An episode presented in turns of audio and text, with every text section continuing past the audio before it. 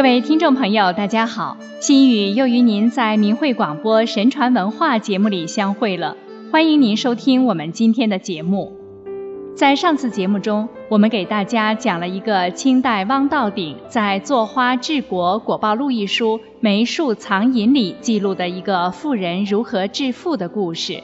今天我们再来讲一个余生薛吉的故事，来看一看。原本是天上的一位星宿下凡人间，却迷于世间，不修德性，武文坏法，最终落得改变命运、前程尽失的悲惨结局。浙江鄞县有位姓余的书生，出生时异香满室，彩霞满天。他诞生的那天晚上，外祖父某翁梦中来到文昌宫。见帝君亲自送一位伪丈夫出宫，旌旗前导，结幡后拥，真是威仪万方，十分气派。旁边一位绿衣吏拿着黄册注视某翁，说：“这是某某星君下凡，就是你的外孙。”于是将手中黄册给某翁翻阅，黄册首页大书“某某，字某某”。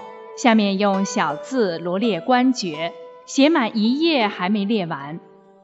大意是：九岁入学宫，十七岁中解元，旋即登进士，殿试第一当状元，历任清贵官职，做遍京官和地方官，最后官居台府，封为上公，文治武功勋业彪炳。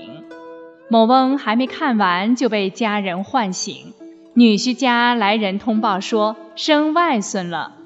第二天早上，某翁前去看外孙，与女婿家谈起各自遇到的奇异征兆，都惊喜不已，预测孩子今后会成为国家的栋梁。余生自幼相貌不凡，长大点后聪颖绝伦，读书一目十行，七岁就能写文章，九岁就进入县学校。一时被誉为神童。他舅舅是有名的进士，去广东做知县时带余生同行。在广东住了几年后，余生已经十七岁了，博学多才，见到他的人无不为之倾倒。当时舅舅的两个儿子与余生同学，远远没有余生聪明。当年秋试，舅舅因两个儿子的学业未成，打算等下次再考，让两个儿子和余生一起回乡应试。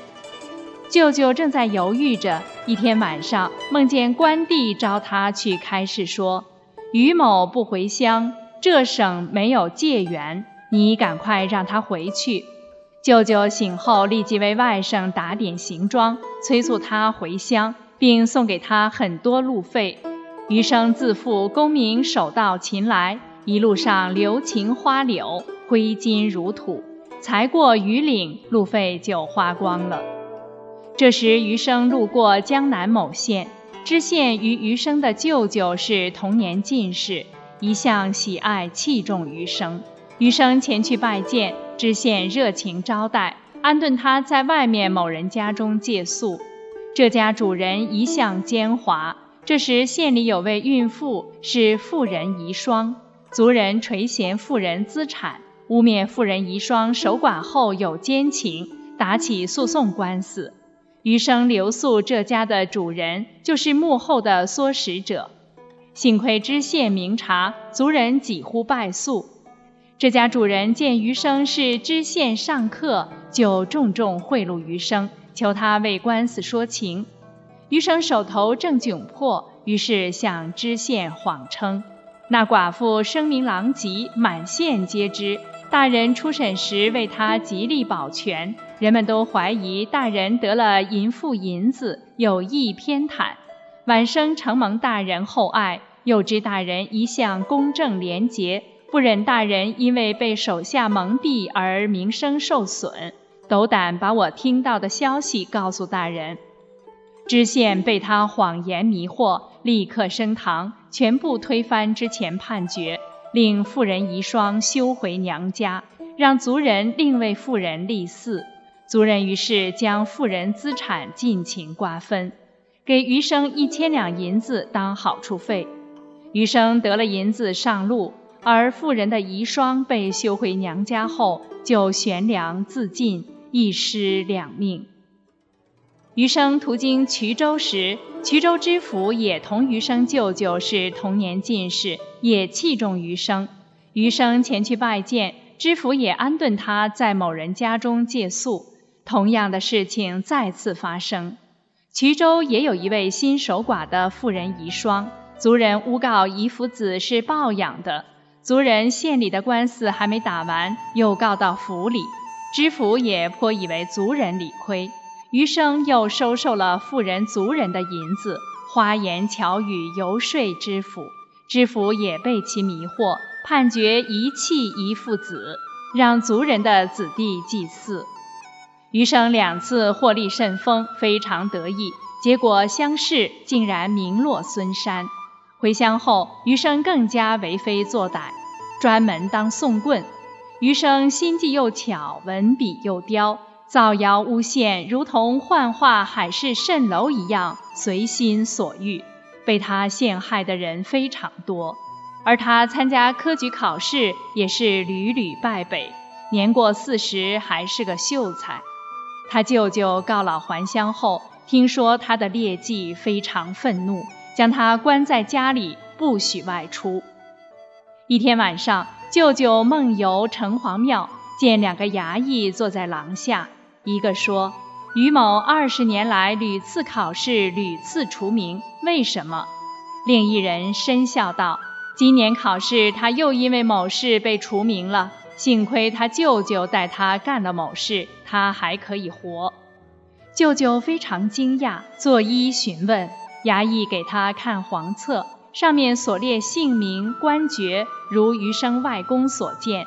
然而黄册上还记载了余生恶行累累，将官爵几乎折尽，最后仅剩一个举人，又因为清明那天干了某件坏事被削去。那件事正是余生清明扫墓时干的。黄册上余生的寿命本来已经折尽，因舅舅带他干了某事，得以延续。余生舅舅醒来后，急忙喊余生到床前。历数他的罪恶，告诉他梦中所见，余生痛哭服罪，从此稍稍收敛。二十多年后去世，到死还是个童生。一个天才儿童在成长的过程中没有接受道德教育，没有注重修德，长大后为了私利就敢去做下各种恶行。这样的人，尽管命运的安排再好。也会因为自己的所为改变命运，招致恶报。这个故事不能不让今天中国大陆一位培养孩子各种技能、忽视孩子道德修养培育的家长和学校们警醒啊！像余生这样的人，对家庭、对社会真是越少越好。同时，舞文构陷是极重的罪。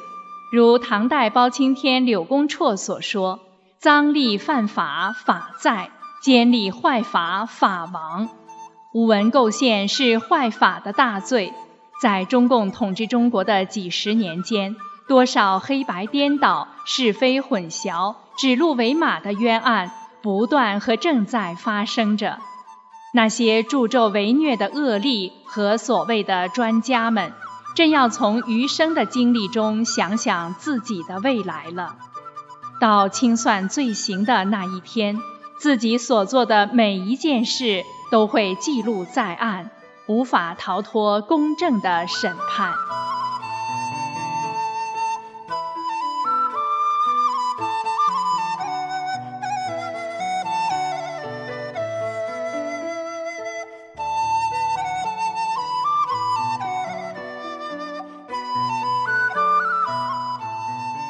好了，各位听众朋友，今天的节目到这里就结束了，感谢您的收听，我们下次时间再见。